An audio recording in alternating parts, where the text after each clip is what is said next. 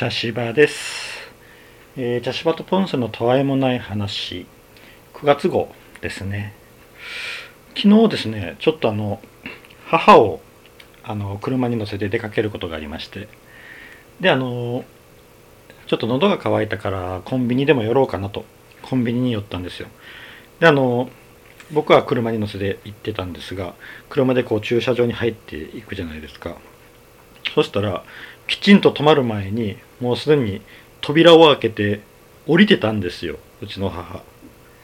こうゆっくり起きる時にもうバンと開けてもう出てたんですよね。もう石原軍団かと思ってもうそんなのは太陽に吠えろとか西部警察でしか見たことないですからね。車が止まる前にわっと降りてこう犯人にわって走っていくみたいな。うん。まあまさに昭和の人やなと思いましたね。僕も昭和なんですがはい。ちょっとびっくりした出来事でした。はいそれではちょっとニュースに行きたいと思います。はいまず1女性への AED 使用をためらう男性が多いことが明らかに。ある調査で男性の約4割が女性への AED 使用に抵抗があると回答していることが明らかになりました。セクハラと間違えられないかなどと心配する声が上がっているそうです。これうんあのこのニュースを見た時にあそうだよなーってちょっと思いましたね。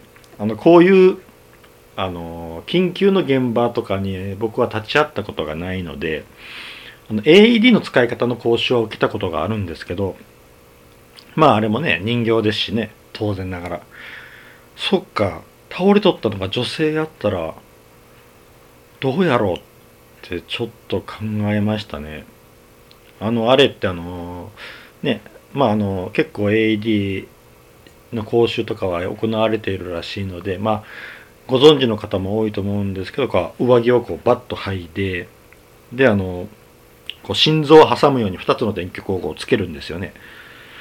うん、であの、まあ、心臓にちょっと近いところにやらないといけないのであの女性やったらブラジャーをちょっとこうねずらしてずらしてとかちょっとブラジャーをこう上げてこうねやらないといけなかったりする場合もあるらしいのでああ見知らぬ人にそれできるかなって。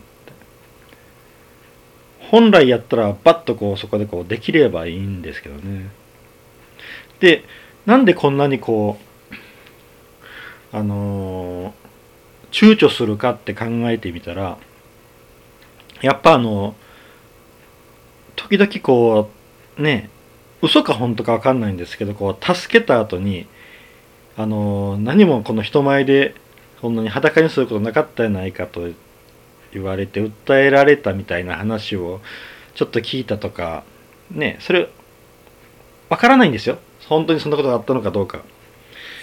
みたいな話を聞いたりとか。うん。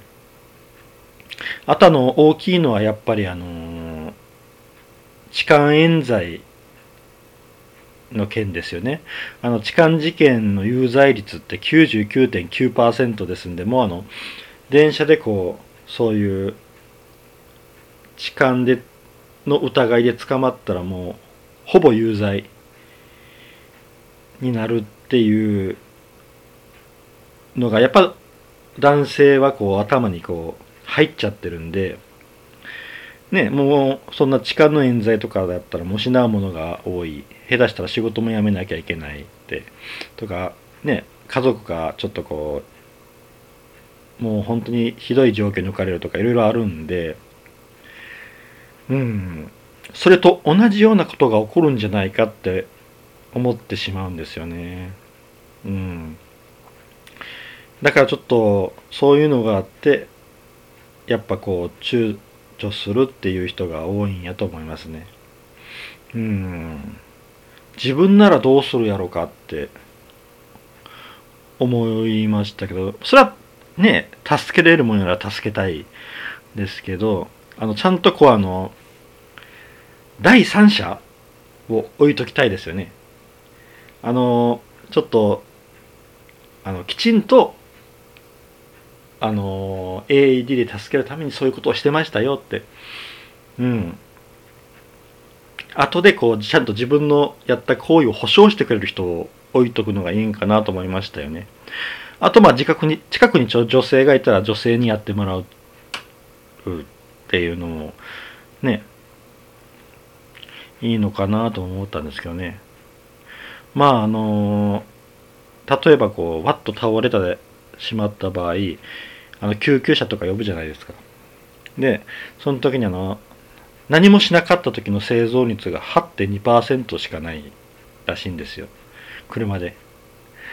大体こう救急車でバッと来るまでに何もしなかったら8.2%しかし心臓マッサージとか AED とかで蘇生措置をしょった場合は53 53.2%まで引き上がるんですって。助かる確率が。ですんでもうそれを考えたらもうね助けるのがいいんでしょうけどね。うん。まあその時になってみんと分からんけど。うん。まああのね複数でやるのがいいんでしょうね。こう自分責任を分散するというか、うん、あの、えー、目撃者を置いておく。ちゃんと助けるためにってやりましたよって。いうのね。うん。ですね。このニュースを聞いた時にどうしてもこう一人自分一人でやった場合って考えてしまうけどよく考えたら近くに人がおったらその人にも助けを求めるでしょうしね。でそうやって複数でやったらまあ目撃者もできるし変なことしてないっていう証拠にもなるし助けるために動いたんですよっていう証明もできるしいうことでまああの女性が倒れた場合でも躊躇せずに助けるのがいいんやないかなって思いますね。複数で。ですね。うん。まあ一人になった時でもやっぱ動くのかな。なんとかしようとはしようと。なんとかしようとはすると思うんですけどね。うん。まあこういう問題も起こる時代になったんですねっていう、うん、感じでしたね。はい。じゃあ次行きましょうかね。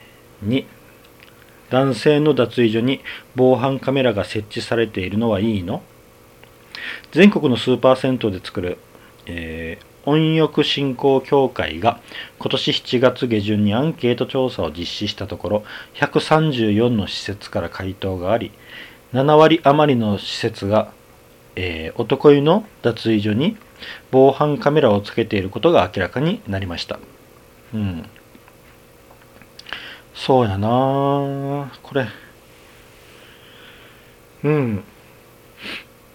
これはあの結構あの男性の中でもあのいや別にっていう人もいたらあそれはちょっとなーっていう人もいますよね。うん。僕もこれ改めてこうやって聞いたらあーちょっと嫌かもって思っちゃいましたね。うん。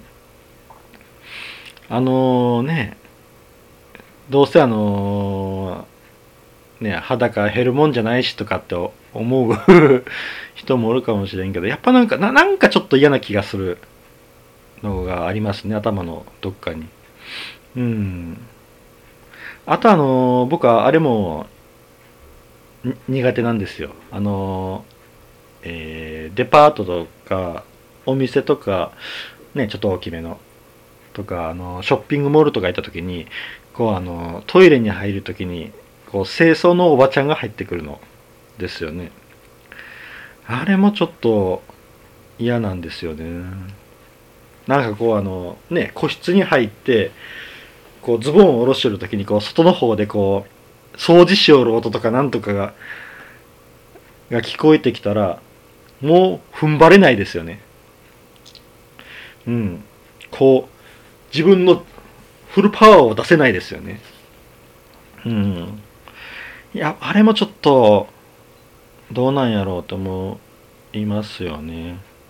ただ、あの、やっぱ、うん、清掃員は女性みたいな部分がなんかありますよね。うん。あとあの、ね、あの、温泉とかに行った時にもこう体洗いよったらふっと顔上げたら女性がおってえっ？と思ったらそのねその温泉のスタッフでこう中の備品とかを交換に来たりとかなんとかしとっておってこっちすっぱだかで向こうが普通にこう女性がいたらびっくりしますよねうん。あれもちゃんと男性は男性女性は女性ってできないんやろかってちょっと思いますけどね。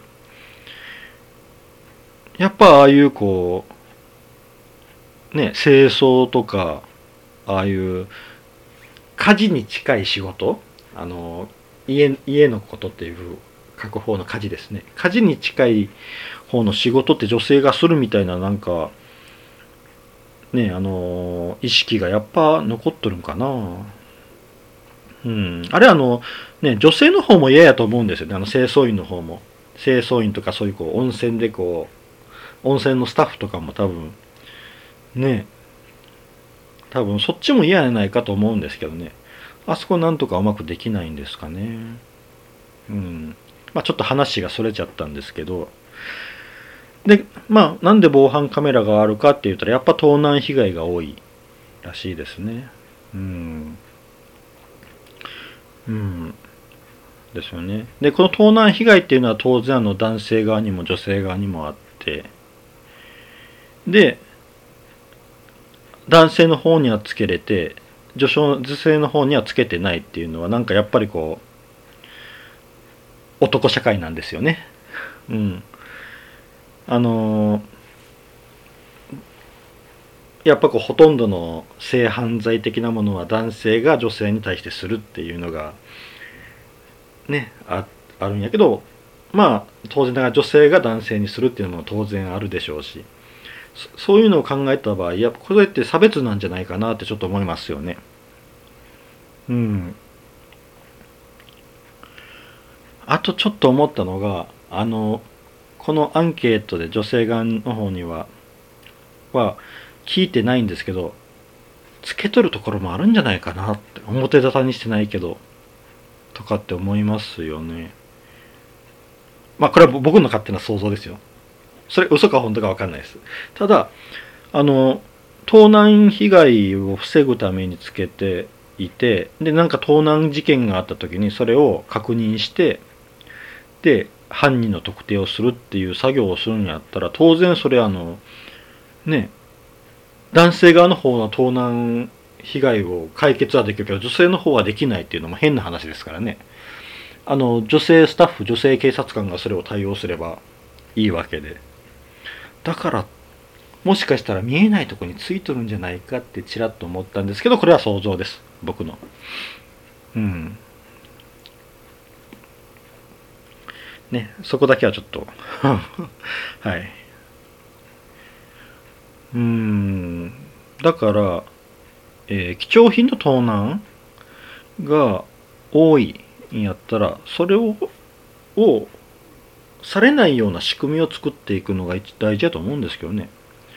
あの面倒くさいかもしれんけどあのカウンターでねあの鍵もらうところでねあのあそこでこう袋とかがあって貴重品入れてくださいってそれでそこで預かってもろとってあの番よくあの温泉とかでこう番号札がねあの当然ついとってその番号札と交換でやるんですけどそこに棚とかがあるんであそこにこう置いとったとかできないんやろうか。預かってもらうとかできないんやろうかって思うんですけどね。あのね温泉ではちょっと貴重品入れとかあるんですけどね。ちゃんとあれはやっぱ使わん人とか多いんかな？めんどくさいとか思うんかな？あれもちゃんとね仕組みではあるんですけど。まあカウンターで預かるのはやっぱこう人が多い時に待ち時間が増えてしまうとかあるんかな？うん。あとあの防犯カメラっていうのは当然あの盗難を防ぐためにこう分かりやすくつけてる場合もありますからね。カメラついてますよっていうことでこう犯罪を抑制するっていう効果もあるんですけどやっぱこういう脱衣所とかやったらうん見えないように設置してほしいですよね。なんかこうあのこういうやっぱこう裸になるところとかに見えるところに防犯カメラあるっていうのもなんかちょっと嫌ですよね。うん。ぜひあの外から分からんようにつけてほしい。つけるんやったら。どうせったら知らん方がええっていう方がいいですよね。うん。まあ難しいですね。うん。まあでも7割か。7割やったらほとんど1個のところにはついとるって思った方がええんやろうな。うん。まあね。ちょっとこれはあの女性の方の意見も聞いてみたいですよね。うん。じゃあ次行きましょうかね。3息子をいじめる生徒を問い詰めようとして怪我をさせた男性逮捕。男子中学生に暴行し軽傷を負わせたとして兵庫県警は6日兵庫県明石市の建設業の男性46歳を傷害容疑で現行犯逮捕しました。長男をいじめている生徒を問い詰めるために学校に行った。生徒の肩を手で押したが暴行とは思っていないと容疑を否認しているといいます。うん。なるほどな。これでなんかあの人によって意見が意見というかちょっとこうね感想変わりそうですよね。うん。ただこれあのねあの学校はいじめを把握をしていないと答えているらしいんですがうん。これってあのちょっとあのパターンに分けたら3つあると思うんですよ。まあまず1つ目が本当にあのいじめがあってでこのあの男子中学生がいじめっ子だったっていうパターン。であの2つ目がいじめはなかった。なくてであのこのえっ、ー、と捕まった男性の長男の方が何らかの被害者意識を持っていた、えー、勘違いというかねそういうのがあった、うん、あと3つ目。人違いの場合もありますよね。うん。あのー、いじめはあったんかもしれんあったんだけれど実はこの問い詰めた子が別の子だったって。うん、いじめっ子は別のところにいたっていうパターンもありますよね。うん。だからこれ、このやり方ってすごく、うん、あのあまり良くない手やなとは思う思うんですよね、個人的に。本当に、この、いじめがあったのか。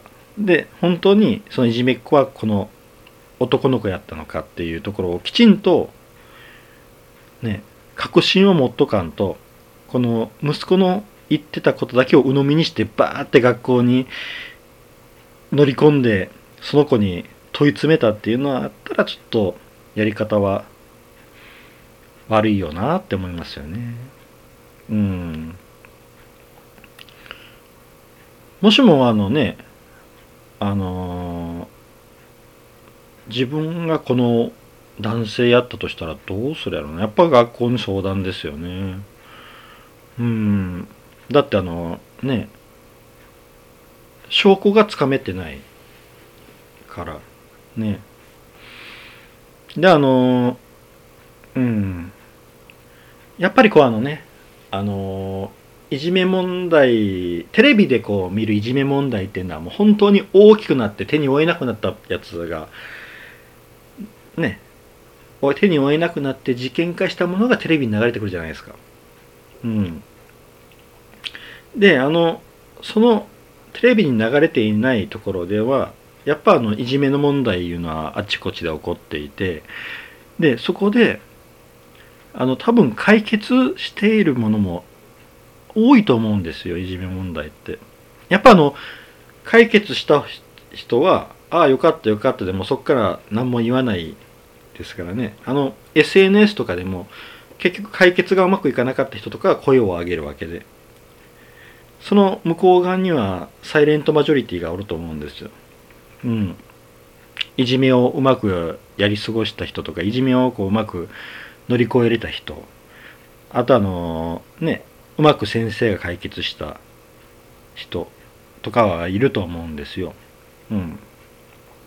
そちらの方の意見がもっと表に出てくるようになった方がいいなと思いますよね。そうしたらこういうあの、過剰な行動を起こす人って減る気がするんですよね。あの僕はあの個人的に思うんですけどもっと先生信用してええと思うんですけどねうんなんかあのやっぱどうしてもこうねあのワイドショーとかニュースは全部あの公務員を悪者に描くんで先生もものすごくこうなんか悪く描かれがちなんですけどもっと先生を信用してええと思うんですけどねだからこの人もまず先生に聞いてで先生に対処をお願いしてっていうふうにやった方がいいと思うんですよね。うん。うまく解決したのが表に出てこないっていうのがなやっぱうんありますからね悪いやつばっかりがこう悪かったり事件化したりねまあ、あの悲しいことにこう被害者が亡くなったりとかいうそういうのばっかりがやっぱテレビに大々的に取り上げられてでなんとかできなかったんかっていうようなに先生が責められる映像ばっかりが出てくるんで、うん、あれもあまり良くないと思うんですよね。もちろん事件は事件としてちゃんと対応しなきゃいけないんですけどうん。教師の信頼感をそぐような報道やと思うんですよね個人的には。うんあとあのいじめとかねいうのは本当あの大人の力を借りるっていうのが一番いいですよね。まあ、この男性の場合はやり方を間違えましたけど身近な大人、うん、にの相談するっていうルートをうまく作れるのがいいですよね。うん。あの結構あの大人が出てきたら収まる場合があるんでね。うん。まあねいじめな。なくならないですねいじめ。もう僕が学生の時、まあ、それ以前からずっとあるありますよね。やっぱ人間の根底にはこうあるんかなこういう気持ち。誰かを虐げたいっていうね。うん。うん。難しいですね。あとあのあそうだ。えっ、ー、とあといじめっ子の親もめんどくさい人が多いですからね。それもあるよな。やっぱあの子供は親の背中を見て育つっていうのがあってやっぱねいじめをするような学生の親っていうのも変な人が多いですからね。僕の経験上今まで見てきたあれでは。うん。その親のそういうねこういじめ気質なやつをこうずっと小さい頃から見てきてそれが普通やと思って育ってきた子供が学校に入った時にそうなったりとかいうこともありますからね。うん。トンビが鷹っていうのはトンビが鷹を生むっていうのはあまり見たことはないですよね。うん、僕の経験上ですかね。まあ偏見ですこれは僕の偏見ですね。難しいですね。はい、じゃあ次いきます。4、えー、西村康稔経済産業省が出張マニュアルの存在を認める。えー、西村康稔経済産業省は6日の閣議後記者会見で自身の出張時に土産物を運ぶ荷物持ちが必要だなどと記載された同省職員マニュアルの存在を認めました。文書には弁当を購入する際の注意点なども詳細に書かれており西村氏の取説、えー、取扱説明書と報じて話題になっていました。はい。これですね、うん。どういうことか言ったら、この西村経済産業省ですね。うん、西村さんが福島県への出張の際に、こう、その福島県の省庁の職員がマニュアルを作ってたんですよね。うん。この西村さんはお土産物の購入量が非常に多いから、えっと、それにちゃんと対応するようにとか、うん、なんかあと何やったかなあのサラダ？うん。サラダとなんか食べるんでそれをちゃんと用意するようにみたいな。うん。そんななんかマニュアルを作ってたらしいんですよね。うん。えっ、ー、とあありましたね。えー西村大臣出張時の注意点と題した文書には大臣はお土産の購入量が非常に多いため荷物持ち人員が必要。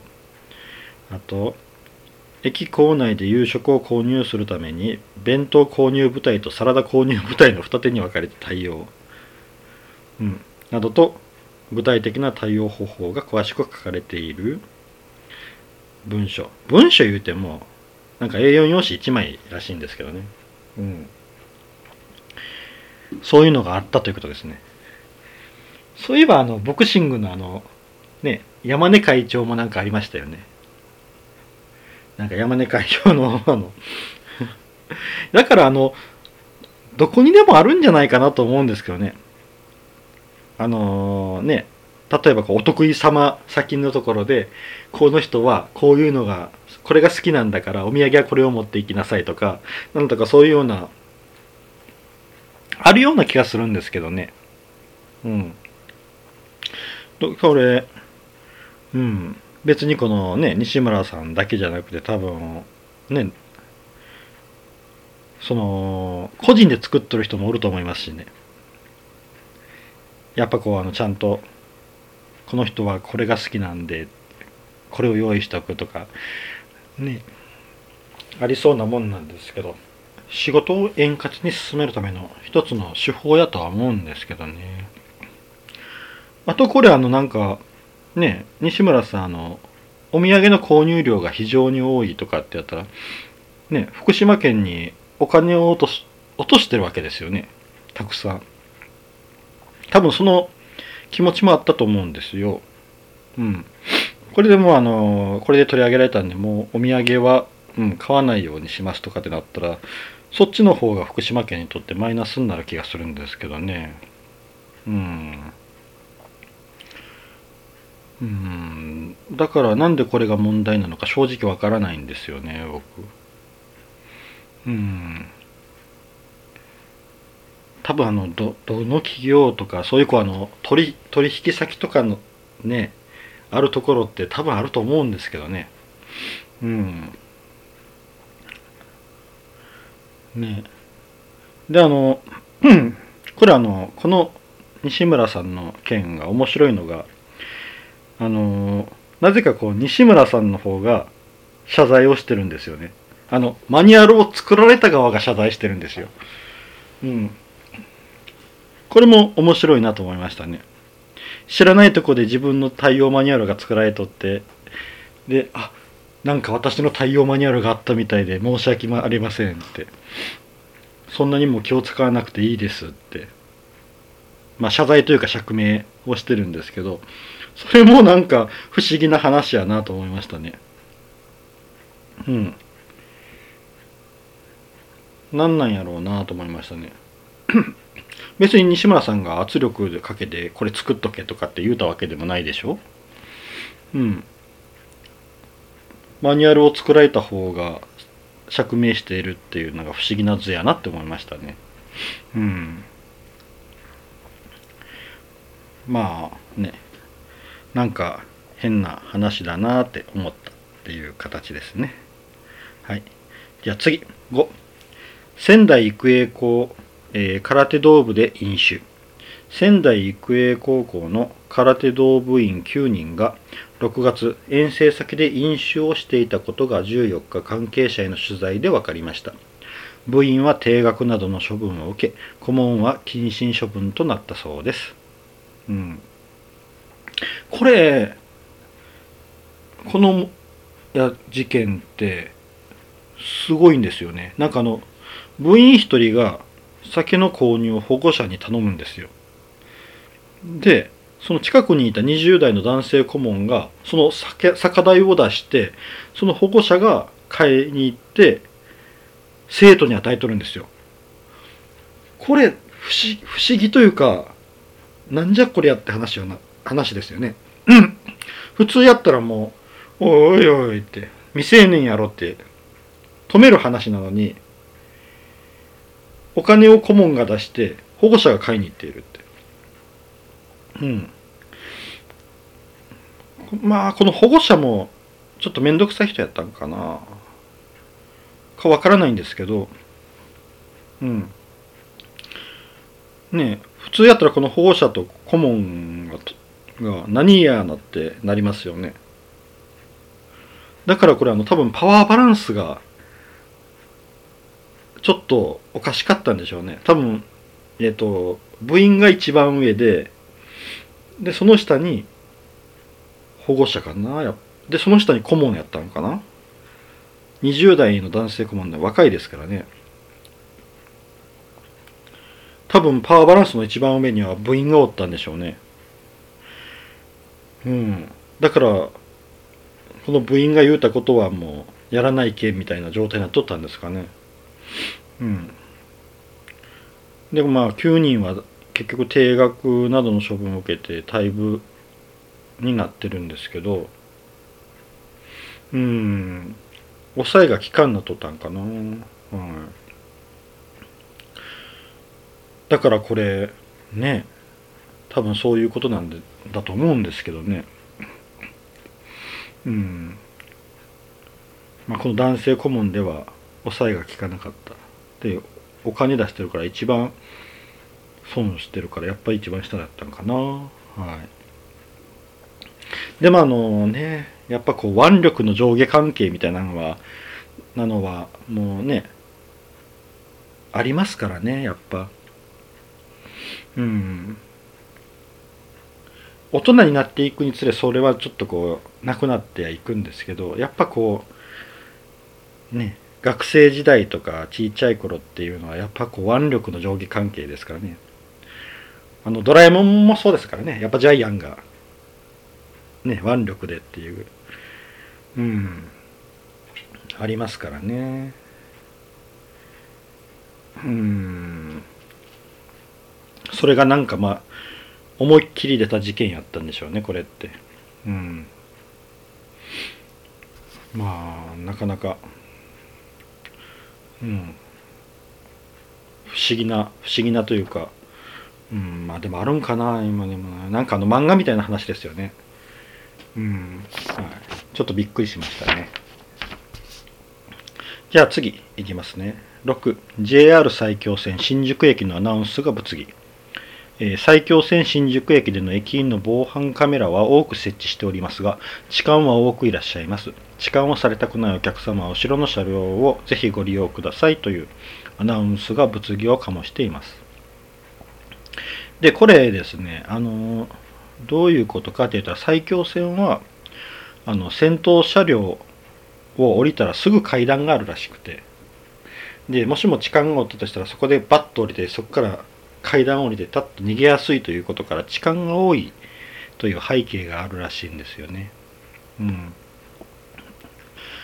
で、このアナウンスっていうのは、うん、まあ合理的に考えたら確かにその通りなんやけど言い方が良くなかったみたいな感じですよね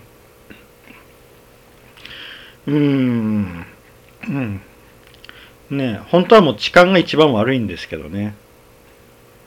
うん。なんとかその痴漢の犯罪を防ぎたいということで言うたことなんですけど。うん。ね。であとこれあの JR 東日本の方はえー、テレビの取材でなんかお客様を空いている車両へご案内する目的だったっていうふうに釈明をしておるんですけどもうこれははっきり言うた方が良かったんじゃないかと思うんですけどね。あの本当もう痴漢が多いんでうん。それから女性を守るためにこういうアナウンスをしてしまいました。言い方は悪かったと思いますって。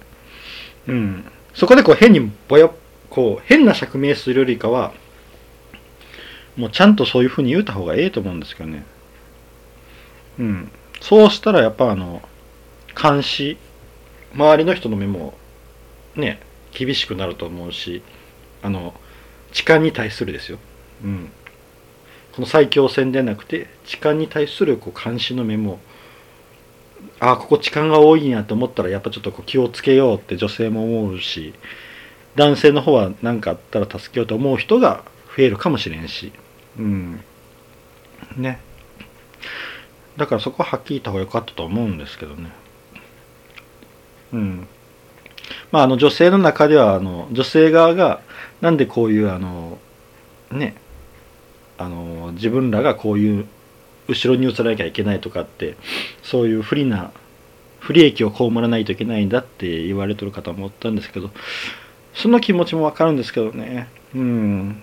でもやっぱ一番はこうね痴漢を防ぐ痴漢がいる以上痴漢を防ぐっていうことを今はやらないといけない段階やと思うんでね。でこういうことを話していたら最近またこう JR 埼京線で痴漢の事件があったんですよね。あのしかも後ろの車両で。どうやらなんかこう5人の男が20代の女性をこう取り囲むようにして痴漢をしていたってそれでこうあの2人ぐらい捕まったらしいんですけどねでその5人は面識がないと多分こう、S、匿名の SNS でこうつかつながって申し合わせてやったやないかみたいな話があるんですけどこうなってしもたらもうこの最強戦もね 考えないといけませんよね。うん、後ろの車両でも痴漢をされた。うん。しかも痴漢の方もどんどんどんどんね、あの巧妙になってきてるんで、うん、それはもう何らかの手を打たないといけない。うん。やっぱ分けるしかないんですかね。男性車両、女性車両って。うん。一番はもう被害者を出さないっていうところなんでそれを考えたらもう分けるしかないんかなうんねもうねえ痴漢 痴漢を防ぐ方法って難しいですよねあの一番初めの時にも言いましたけどやっぱ痴漢冤罪の話もあるんで男性の方もやっぱこうね痴漢に対してはやっぱこう怒りがあるわけなんですよね。うん、痴漢をせん男性からにしてもそういうことになってるんで99.9%みたいなのになってるんで、うん、だから痴漢を撲滅したいっていうのはあるんですけどね。でもそのいい方法っていうのがやっぱもう今のところは男性車両女性車両って分けるってぐらいしか思い浮かばないですね。なんかええ方法あったらいいんですけどね。前にあの茶芝とポンセの方でポンセさんと話した時にねこ僕があのまえー、満員電車をなくすぐらいのなくせたらいいんやないかみたいなことを話したらいやあの知り合いに空いてても痴漢はやってくるって女性から聞いたって言ってましたからねポンセさんが、うん、だからどんな状況でもするやつはするんですよね。それを考えたらやっぱ分けるしかないんかなと思いますね。うん。難しいですね。はい次行きましょうかね。7 10年以上パワハラが横行していた村役場、えー、日本一面積が小さい富山県船橋村のパワハラを調査していた第三者委員会が調査報告書を公表し約10年間で村職員の3分の1にあたる約10人が暴言などの被害に遭っていたことが判明しました。村幹部の意識の低さがパワハラの原因にな原因になったと指摘し相談窓口の整備や苦情申し出制度の周知を提言しました。村長はアットホームな職場と思っていたそうです。いや村長のこの一言がいいですね。もうブラック企業の典型的なうん、歌い文句ですよね。アットホームな職場と思っていた、うん、いやあの僕はあの社会に出て思ったんですけどあの割と恫喝する人が多いんやなっていうのは感じましたね。僕はあの大人って割とこう冷静に話し合いとかで物事は進んでいくもんやと思いよったんですよ。子供の頃とか学生の頃って。でも割と恫喝系の人がいるんやっていうのはあの物事が通らん自分の意見が通らんだったら恫喝する人が割とおるんやなっていうのはびっくりしたことなんですよね。うん、まああの確かにあの声が大きい方が勝つってみたいなのはありますからね。うん、会議とかでもね。でもあのそれはねあのそれが無理やったりダメやなって自分で思ったりして気づいて直していくものなんですけどうんここの村役場ではそれがまかり通っとったんでしょうかね。うん。いやなかなかあのうん。すごいですよね。であのそれをアットホームな職場と思っていたこの村長も なかなかですですけどね。うん。あちこちで怒鳴り声がしとるのになんでアットホームやと。思ったんやろ。不思議ですよね。でですねなんか、えー、聞き取り調査を行ってるんですよ。関係事業者や職員や退職者に。それによったら えー、懲戒処分を受けた男性職員は特定の女性社員職員に大声で給料泥棒などの暴言を吐き予算要求の紹介に返事をするとうるせえとのメールを送りつけていた。とか、うん、女性職員は村幹部に被害を訴えたが村長は目立たないように無視しろなどと言い抜本的な対応を取らなかった、うん、また別の職員は村役場の市長閣室で事業者と打ち合わせ中ドアを蹴破るほどの音を立てて押し入ってきた男性職員に恫喝されていた事業者はこれはひどい。船橋村役場っていつもこうなんですか？と驚き職員の身の危の、えー、身の危険を考慮して市長閣室に待機するように促した、うん、この他にも複数の職員によるパワハラと疑われる行為も判明した、うん、職員が別の職員に暴力を振るって警察が介入した後、えー、村議控室にある各議員の引き出しに誹謗中傷文書が匿名で投げ込まれたり職員の自家用車がパンク被害に遭ったりしたこともあった。という。いやーすごいですよね。あのー、うん。なんかちょっとこうど度が過ぎているというか想像を超えていますよね。うん。これはアットホームとは思わないですけどね。うん。いやーびっくりですね。うん。まあでもね多分あのそういう声も上げれない状態やったんでしょうね。まあトップがトップ ですからね村長。うん。まあちょっとこれがどうなっていくか。うん。ちょっと注目したいですね。ここから本当に直していけれるのか。うん。多分パワハラしてる人って自分が正しいと思ってやってるんでね。悪いとは思ってないんで難しいと思うんですけどね。ちょっとどうなっていくか見守りたい感じですね。はい。じゃあ次いきますね。8エリザエリザベス女王死去。イギリスのエリザベス女王が8日。イギリス北部スコットランドのバルモラル城で死去しました96歳でした、うん、まずあのこのね文章ののバルモラル城で死去っていうのがちょっとびっくりしましたねお城お城でかってなんかちょっとこう現代の話とは思えないような感じでちょっとびっくりしますよね。うん。まあでも女王ですからね。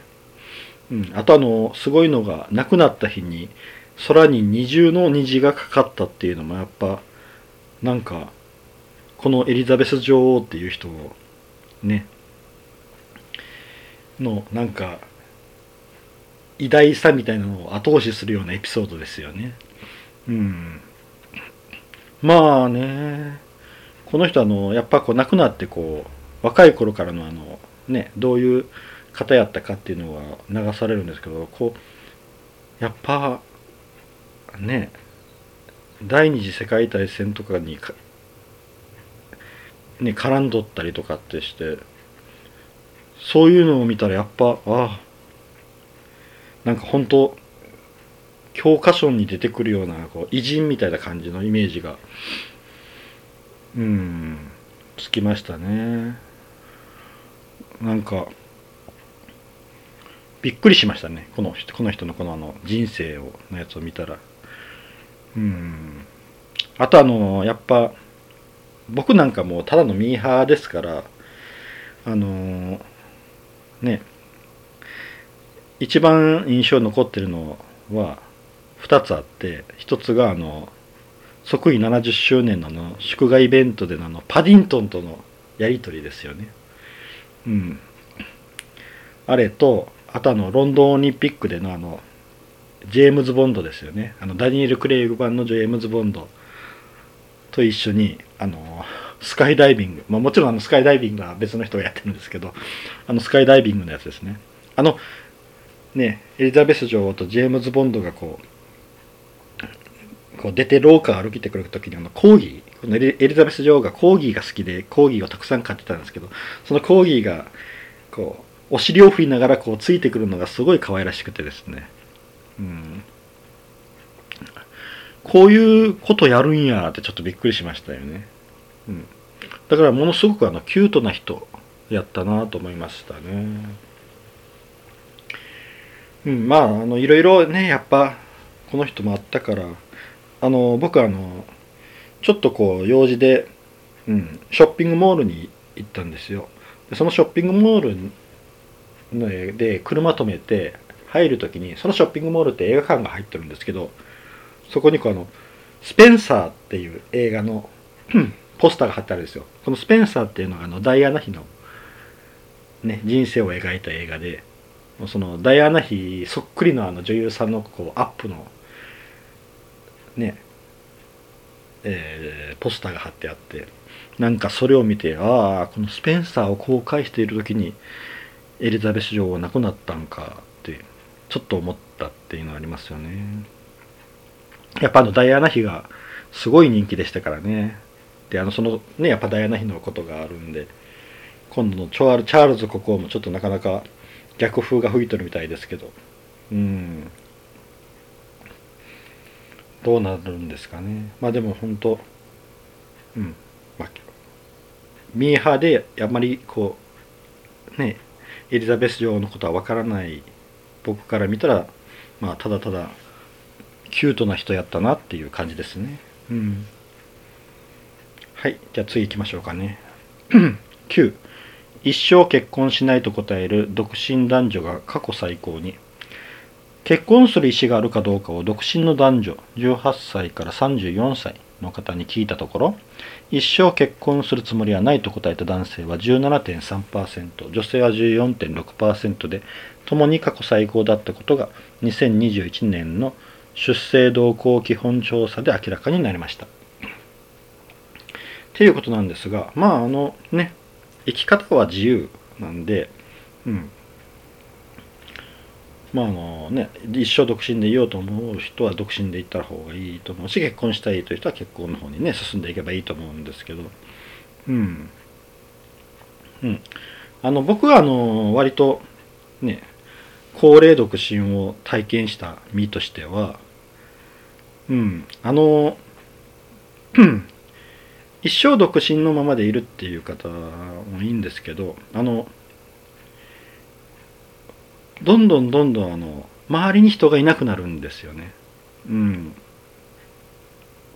あの僕がこう若い頃に一緒に遊び寄った友達とかが結婚したりしたらだんだん遊んでくれる人がいなくなるんですよ。でどんどんどんどん一人で行動することが多くなっていく、うん、みたいなことがあるんですよね。こうじやっぱりあの結婚したりまあね友達に子供が生まれたりしたらなかなかこう時間の調整がつかなくて遊べなくなるんですよね。遊んでくれる人がどんどんいなくなるっていう経験があるんですよね。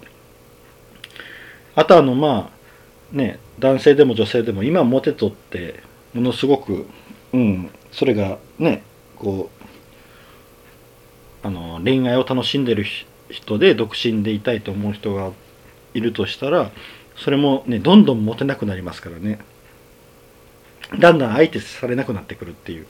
まあそれはもう僕の顔面偏差値とかの問題もあるんですけど。顔面偏差値とか性格の問題もあるんですけどなんかこうそういう遊んでくれる異性。まあね僕は異性愛者ですから遊んでくれる異性がいなくなっていくっていう。うん。こともありますしね。うん。あと僕あのやっぱ結婚したいなって思ったのはやっぱ一人でいいから自分の味方が欲しい。こう自分のそばにいてくれる味方が欲しいっていう気持ちがやっぱ大きかったからな、うん、大きいですよね。遊んでくれる人もいなくなってどんどんどんどんこうねあのモテなくなって遊んでくれる異性もいなくなってってこうなってた時にやっぱりこう一人でいいからいてほしい。ね。多分それがこうみんな家族っていう形になっていくんやと思うんですけど、うん、自分のそばにいる味方が欲しいなっていうのはありますよね。うん。あとあの周りの人がね。うん結婚のことはあまりよく言わない人が多いっていうのもちょっと ありますよね。結構あのやっぱのろけるっていうのがねかっこ悪いみたいな風潮があるんですけど結婚してすごい幸せだと感じ取る人がおったらのろけてもええと思うんですけどね。うん。ね結婚は墓場とかっていうよりもいいよっていう人が増えね多い方がいいような気がするんですけどね。うん。あとあの、これまあ、出生動向基本調査っていう調査らしいんですけど、あの、やっぱあの、少子化が問題になってるんで、そっち方面の調査やと思うんですけど、これは、あの、結婚するしないの問題じゃなくて、結婚した人らが安心して子供を産める状況をまず作っていく方が大事やと思うんですけどね。うん。だからこういう結婚したいかどうかっていう調査もまあ必要なのかもしれないですけどそれよりもまずねやっぱ結婚して子供がねできた人に必要なものをまず調査していった方がいい気がするんですけどねお金が必要やったらそれの補助をもっともっと考えていくとかねそっちの方がね少子化を止めるあれになると思うんですけどね。うん。そうそう。だと思うんですけどね。あとあのやっぱね子供を育てる環境ですよね。あの虐待とかやっぱ多いじゃないですか。虐待死とかね。ああいうのをね減らしていけるような生まれた子供を守っていくっていう方向で考えた方がいい気がしますね。生まれた子を守っていく。あとあのね子供を産むのに安心して見るような環境を作るような方向での調査とかが必要なような気がするんですけどね。まあしおるんかもしれませんけどね。うん。と思いましたね。はい。じゃあ次いきますね。10舞台「鬼滅の刃」関係者の感激マナーにクレーム。俳優の田村真さんがブログで舞台「鬼滅の刃その3」えー、無限列無限夢列車を鑑賞したことを報告。作品の素晴らしさを熱く綴りな綴りながら関係者の感激マナーに苦言を呈しました。これどういうことが起こったかって言ったら上映中になんか関係者席で10分に1回くらいのペースで45回アラームが鳴ったっていう。ことらしいですよね。うーん。そうですよね。あれだけこうね上演前とかに携帯の電源はお切りくださいってなっとるのにやっぱね携帯とかスマホとかつけっぱの人がいるんですよね。これはもうね本当うん多いですね。あの僕はあの最近ちょっとあの高知に行ったんですよ。でその高知でまあちょっとあるお笑い芸人さんの、うん、舞台を見たんですけどその時もあのそのお笑い芸人さんがブワーって話をしてそろそろ落ちへって入る瞬間に携帯になったんですよ。で当然そのお笑い芸人さんも止まるじゃないですか話が。でもう多分慣れてるんでしょうね。そっちの方にこういじり始めたんですよね。でまあそのいじりっていうのはもう早くこれ切ってくださいよっていう意味でのいじりではあるんですけどその鳴らした人電話に出たんですよ。そしたらその芸人さんが「え電話に出るんかい!」って「え大丈夫ですか?」って今ちょっとあの舞台を見てるんでとかってこう伝わってます？とかってこうその人に話しかけてるんですけど結構うん少しの間なんかうん切らなかったみたいで。うん。なんかやっぱもう無理なのかなとちょっと思いましたね。このスマホマナーに関しては。うん。そうなんですよね。あとあの僕昔映画よく見に行ってたんですようんであの、まあ、当然近くに映画館があったりのもあるんですけど今はもうちょっとそこ潰れちゃってうんよく茶芝とポンセで行ってるんですけど車で1時間走らないと 映画館がないという状況なんですけどね。うん。まあそれ以前にその近くにあった映画館映画館潰れる前の映画館もほぼ行かなくなってたんですよ実は。これなんでかって言うたらなんか昔からずっとこう映画館行っててある時からめちゃくちゃマナーが悪くなったんですよ。それは多分やっぱあのスマホですね。スマホが普及しだしてからですね。もう本当に映画館の鑑賞マナーが悪くなってであの僕はもうすごく神経質な性格なんでそういうのがパッと目に入った瞬間にも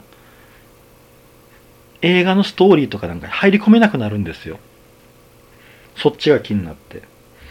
あのスマホつけて何か調べよったりとかねスマホが鳴ったりとか。でまあ出て話す人もいますしね。うん。そうそうなんですよ。スマホで出てから本当に干渉マナーが悪くなりましたね。でそっからもわざわざこう高い金出して高いお金を出して映画館見に行って嫌な気分になって帰ってくるんやったらもう家で見た方がいいやってなってでさらにその映画館がねまた潰れちゃったいうのもあってもうどもう何年やろ？何年も行ってないですね映画館。家の方がねもう落ち着いて安心して集中して見れますからね。そういう風になっちゃいましたね。うん。だからそのコーチのうん。そのお笑い芸人さんのライブも、うん、行ったらああやっぱりかと思いましたね。スマホ鳴ったの。うん。なんかこう何か見に行ったら必ず絶対にスマホ鳴りますよね。うん。あれは何なんでしょうね本当まあでももう本当無理なんかなと思いますねもうそのマナーを求めるのは。でもしもそれをうんえー、なくすんやったら暴論ですけど値段を引き上げることですよね。うん。うん、やっぱこうあの値段を引き上げる。でその値段を払ってでも来る人っていうのはやっぱり思い入れが違うんで絶対そういうの守るんですよ。うん。だから映画館の値段も1000円上乗せするとか、うん。それか別に分けてこうあのーね1500円のコースと2500円のコースって 流すも一緒なんですけどね。うん。そしたら絶対2500円の方は携帯とかならんと思うんですよね。うん。まあそういうようなやり方もあるんかなとも思ったんですけどまあ無理ですよね。暴論ですよね。うん。そのあのさっきの高知の話なんですけどこの高知の旅行結構いろいろあったんですよ。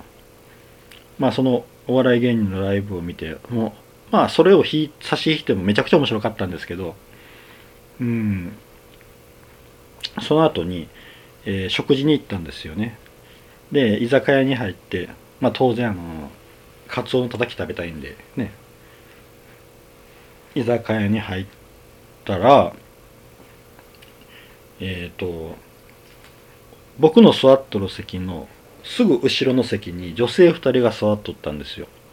で僕の座っとる席の廊下を挟んだ斜め前のところにおっさんと若い女性が座っとったんですよ。でもそのおっさんはの声のボリュームがでかい上に携帯で話してるんですよ。うん。でその僕の後ろに座ってる女性2人の人らも声のボリュームがめっちゃでかいんですよ。ほんと店内に響くぐらいの声で話してるんですよ。うん。でうわ挟まれたと思って。うん。でまああのそこでまあ食事しよったらあのもうその斜め前のおっさんは出てったんですよね。で後ろの人はもうずっと大きいボリュームで話してるんですけど電話を始めたんですよ。でその電話スマホだとスピーカーで話するんですよね。うん。そうしたらもう全部聞こえてくるんで。そしたらそのスピーカーの話しろ相手が子供やったんですよ。本当にもう子供。小学生。で何を言るんかと思ったらその小学生に今からこの居酒屋に来いと言るんですよ。え？っ、と思ってでもその時間その時に時間も何時ぐらいやったかな。うん。7時過ぎぐらいかな。うん。でまあ年齢も酔ったんですけどうん。もうえー、中学年ぐらいかな。えーとですかね。中学年ぐらいですかね。低学年か中学年ぐらいですかね。うん。ええー、と思って。そそこにタクシー回すけんそのタクシー乗って来い言うて言うんですよ。マジかと思って、うん、なんかそれでちょっと嫌な気分になって。でその店出てもうホテルに帰ったんですよね。でホテルに帰ってそこあの大浴場があるホテルやったんですよね。でその大浴場に行ったんですよ。もう汗だくやったんで汗流そうと思って。で大浴場に入ってまあちょっと体洗おうと思って椅子座って体洗いよったらこうそこにもう先客が2人いたんですよね。で1人が洗い終わってまああのおお湯に浸かりに入ってでもう1人だけ残っとったんですよ。端っこに。でその残っとった男性があれ何しょるやろってちょっとふっと思ったんですよね。え見たら体中の体毛を剃ってたんですよ。T, T 字カミソリで。ええと思って。なんでこんな大浴場で体毛剃りよるんって思って、マジかと思ってもうチャチャチャとか洗ってお湯にチャチャチャと使ってもなんかなんか気持ち悪くなったんでそのままもうすぐ出て部屋に戻ったんですけどね。なんかちょっとこうなんかそういうこう引っかかることがいいっぱいある日でしたね。この時は。うん。これはうん。あのまあだからといってコーチが悪いとか言うわけではないんですよね。うん。いろんな人がいるわけで。それ全部含めてね。全部含めてまあ旅行なんですけどね僕のね。うん。なんかちょっとこうそういう人らに出会う日やったいうだけで。うん。まあ僕は高知好きですし。うん。いいところなんでまた行きますけどね。うん。なかなかこういろんなことがあった日でしたね。ちょっと愚痴になりましたね。あのうんまあでも本当この感激マナーね。うん。難しいですよね。こういうあの人のモラルに頼る部分っていうのはもうどうしようもないですからね。うん。電源切ってくださいでそのあのお笑い芸人さんのそのライブの時もずっとこうスタッフさんがこう携帯の電源をお切りくださいってこうプレートもプレートというかまあ、ね、ちょっとそういうの掲げてこう回り寄ったんですけどずっと。それでもなるんですからね。鳴らすんですからね。うん。あとはもういつかまた映画館でゆっくり映画にでも見たいなっていうのはあるけどやっぱまたどうせ嫌な思いするんだろうなっていうのもとかちょっと心にあるし。うん。ねえ。難しいですね。はい。っていうわけで10個ニュースが終わりました。なんかあのねコロナの方もちょっとこう出口が見えてきたんかなっていう感じですね。感染者は多いですけど。うん。でもう雰囲気も秋になってきて。ねここまで来たらもう年末まであっという間ですよ多分。はい。